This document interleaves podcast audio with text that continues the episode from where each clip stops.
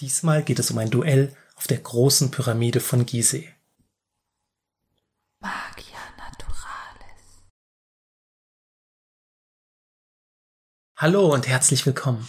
Die kleine Kerze schwebt für eine Geschichte über Magie in unserer Welt der Wissenschaft. Im Jahre 1860 konnte man in den Annalen der Physik und Chemie von einer fantastischen Begebenheit lesen. Auf der sturmumtobten Spitze der Cheops-Pyramide war es zu einer dramatischen Auseinandersetzung gekommen. Entschieden wurde sie, indem sich einer der Kontrahenten die Kraft des trüben Sandsturms dienstbar machte und seinen Gegner mit Blitzen und elektrischen Schlägen niederwarf. Der Sieger dieser Auseinandersetzung war der Ingenieur, Erfinder und Industrielle Werner von Siemens, der eigentlich nur die gute Aussicht vom Gipfel der Pyramide genießen wollte. Während des Aufstiegs mit einer Gruppe von Ingenieuren, an jeder begleitet von drei kräftigen Ägyptern, zog jedoch der Kamsin herauf. Ein trockener und an jedem Tag ungewöhnlich kalter Sturm aus dem Süden, der das Niltal in einen undurchsichtigen gelben Schleier aus aufgewirbeltem Wüstenstaub hüllte. Sobald der Dunst die höchsten Stufen der Pyramide erreicht hatte, bemerkte die Gesellschaft ein sausendes Geräusch. Einige der Ägypter sprangen auf, hielten ihre Zeigefinger in die Höhe und ein eigentümlich zischender Ton war zu vernehmen.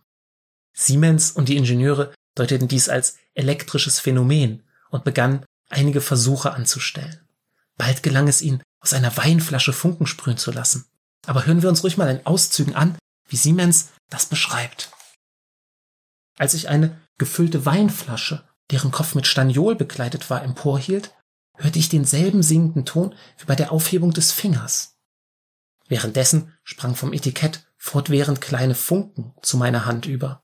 Und als ich darauf den Kopf der Flasche mit der anderen Hand berührte, erhielt ich eine heftige elektrische Erschütterung, während ein glänzender Funke vom metallenen Kopfe der Flasche in meine Hand übersprang. Auch eine entkorkte Flasche lud sich auf gleiche Weise, namentlich dann, wenn die Öffnung gegen den Wind geneigt wurde, wie Dr. Esselbach durch einen heftigen Schlag erkannte, den er empfand, als er dieselbe an den Mund setzte. Als ich die äußere Belegung meiner Flasche durch Umhüllung derselben mit angefeuchtetem Papier aus unserem Proviantkorb vervollständigt hatte, wurde die Ladung derselben so stark, dass ich mich ihrer als einer sehr wirksamen Verteidigungswaffe bedienen konnte. Nachdem die Araber nämlich einige Zeit mit Verwunderung unserem Treiben zugesehen hatten, kamen sie zu der Überzeugung, wir trieben Zauberei und verlangten, wir sollten die Pyramide verlassen. Als ihre uns verdolmetschten Vorstellungen nichts fruchteten, wollten sie von dem Naturrechte des Stärkeren Gebrauch machen und uns mit Gewalt von der Spitze entfernen. Ich zog mich auf den höchsten Felsblock zurück und lud meine verstärkte Flasche möglichst kräftig, während der Führer der Araber meine Hand ergriff und mich von der erklimmten Höhe fortzuziehen begann. In diesem kritischen Augenblick näherte ich den Kopf meiner Flasche seiner Nase bis zur Schlagweite, die etwa zehn Millimeter betragen mochte. Die Wirkung der Entladung überstieg meine kühnsten Erwartungen. Der Wüstensohn, dessen Nerven noch nie eine ähnliche Erschütterung empfunden hatten, fiel wie vom Blitz getroffen zu Boden, sprang daraufhin mit lautem Geheul wieder auf und verschwand mit einigen mächtigen Sprüngen aus unserem Gesichtskreise, gefolgt von seinen sämtlichen Genossen. Wir hatten nun die volle Freiheit, unsere Experimente fortzusetzen. Der besondere Ort der Pyramidenspitze hat wohl auf mehrere Weisen zur beschriebenen Wirkung beigetragen. Seit jeher wurden Pyramiden als mystische Orte gesehen, als gewaltige Symbole der Macht ihrer Erbauer, in denen die längst vergessene Kunst und Weisheit der alten Völker gebündelt ist.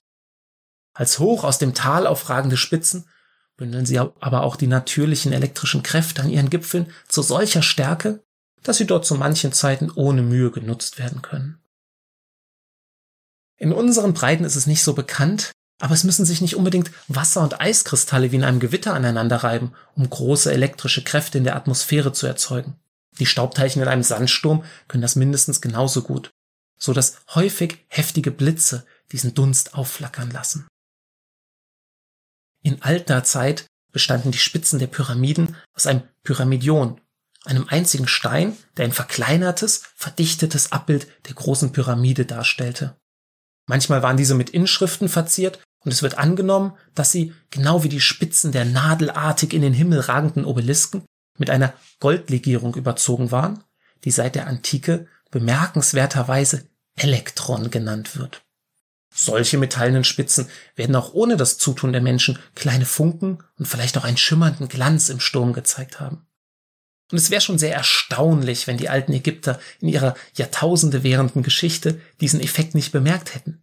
Ob sie ihn aber tatsächlich kannten oder sogar bewusst herbeiführten, kann man heute nur spekulieren. Siemens und die Ingenieure wussten ziemlich genau, was sie taten. Siemens hat eine sogenannte Leidener Flasche gebaut. Heute würde man sagen, ein Hochspannungskondensator. Wir können das ganz einfach nachstellen. Beim Kondensator sind zwei leitende Substanzen durch eine dünne, nicht leitende Schicht getrennt. Bei der Flasche war es die leitfähige Flüssigkeit im Inneren, die durch die Glaswand vom nassen Papier außen getrennt wurde. Hier fülle ich also erstmal gut leitfähiges Salzwasser in die Flasche. Man kann aber auch eine andere Flüssigkeit nehmen, wie Fruchtsaft oder natürlich Wein, oder aber ganz ohne Flüssigkeit auskommen und etwa Metallpulver in die Flasche geben. Dabei muss sie auch nicht ganz gefüllt sein, es reicht eine dünne Schicht an der Innenseite. Für eine bessere Verbindung kommt noch ein Streifen Alufolie in die Flasche, die dann mit einem Korken verschlossen wird.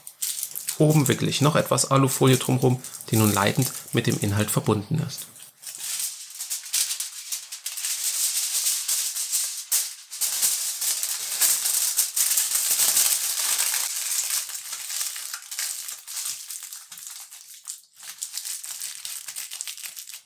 Auch unten wickele ich Alufolie um die Flasche als äußere Belegung, wie Siemens es nannte.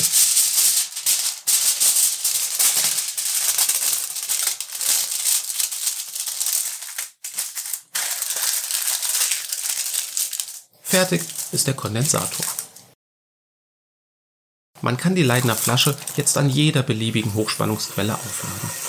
Ich benutze hier eine sogenannte Influenzmaschine. Wenn jetzt die äußere und innere Belegung der Flasche verbunden werden, entlädt sie alle gespeicherten Ladungen zur selben Zeit mit einem sichtbaren, knallenden Funken.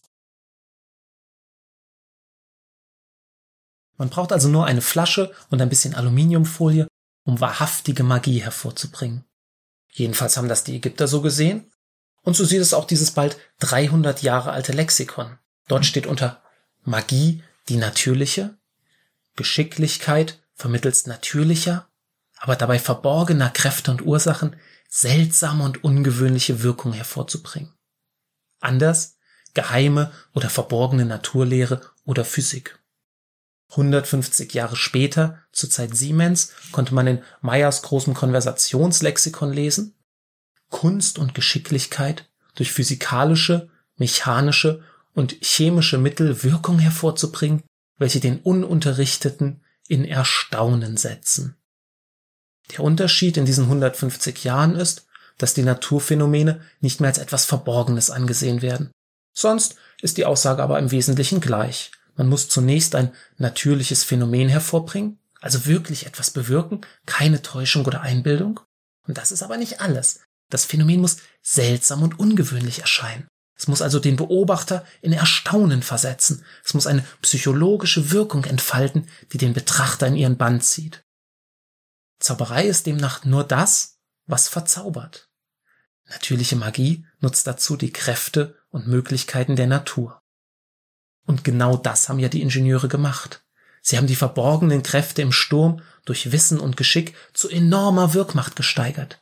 Und die Ägypter haben natürlich recht, wenn sie von Zauberei sprechen. Sie dachten aber eher an eine bösartige, dämonische Magie und große Gefahr. Sie hatten Angst vor den Auswirkungen dieser seltsamen Rituale der Ingenieure, vor diesen seltsamen Erscheinungen. Siemens schreibt, sie waren wohl besorgt um die Pyramide, die ja ihre Einkommensquelle war. Interessant ist aber auch die Einschätzung der Ingenieure. Sie waren natürlich von dem Naturphänomen und diesen Möglichkeiten, die sich dort auftaten, fasziniert. Und fasziniert bedeutet ja bezaubert. Sie haben deswegen die unwirtlichen Bedingungen auf der Pyramide ausgehalten und sogar einen Konflikt mit den Ägyptern riskiert. Sie haben körperliche Schäden riskiert. Und auch der Artikel, den Siemens geschrieben hat, zeigt ja, für was für eine großartige und mitteilenswerte Erfahrung er dieses Erlebnis hielt. Aber Magie ist kein Wort, was die Ingenieure dafür benutzen würde. Magie passt nicht mehr in das Weltbild des aufgeklärten und wissenschaftlich denkenden Menschen. Immer wieder haben sich doch diese ursprünglich magischen Vorstellungen als Blödsinn erwiesen. Ich finde aber, wir sollten deswegen nicht Wesentliches übersehen. Wir sollten auch das anerkennen und aufgreifen, was über die rein physikalischen Wirkungen der Phänomene hinausgeht. Das, was meine alten Bücher Magie nennen. Wir sollten die Faszination, die psychologischen Eindrücke, die Wirkung auf uns Menschen nicht ungenutzt lassen. Die erlauben doch, die Menschen zu begeistern und zu motivieren, die Schönheit und all die Möglichkeiten der Natur noch besser aufzuzeigen und genießen zu können. Sie lassen uns immer wieder interessante Dinge finden und die erstaunlichsten Erscheinungen mit den Urkräften der Natur hervorbringen. Und es macht eigentlich einfach Spaß. Wir sollten also unbedingt die natürliche Magie erforschen und sie anwenden, denn sie funktioniert. Weitere Informationen, Quellen und noch mehr Geschichten gibt es unter magianaturales.com. Zum Lesen, zum Abonnieren als Podcast und zum Live-Erleben. Ich freue mich über jedes Abo, jeden Kommentar und jede Frage. Bis zum nächsten Mal.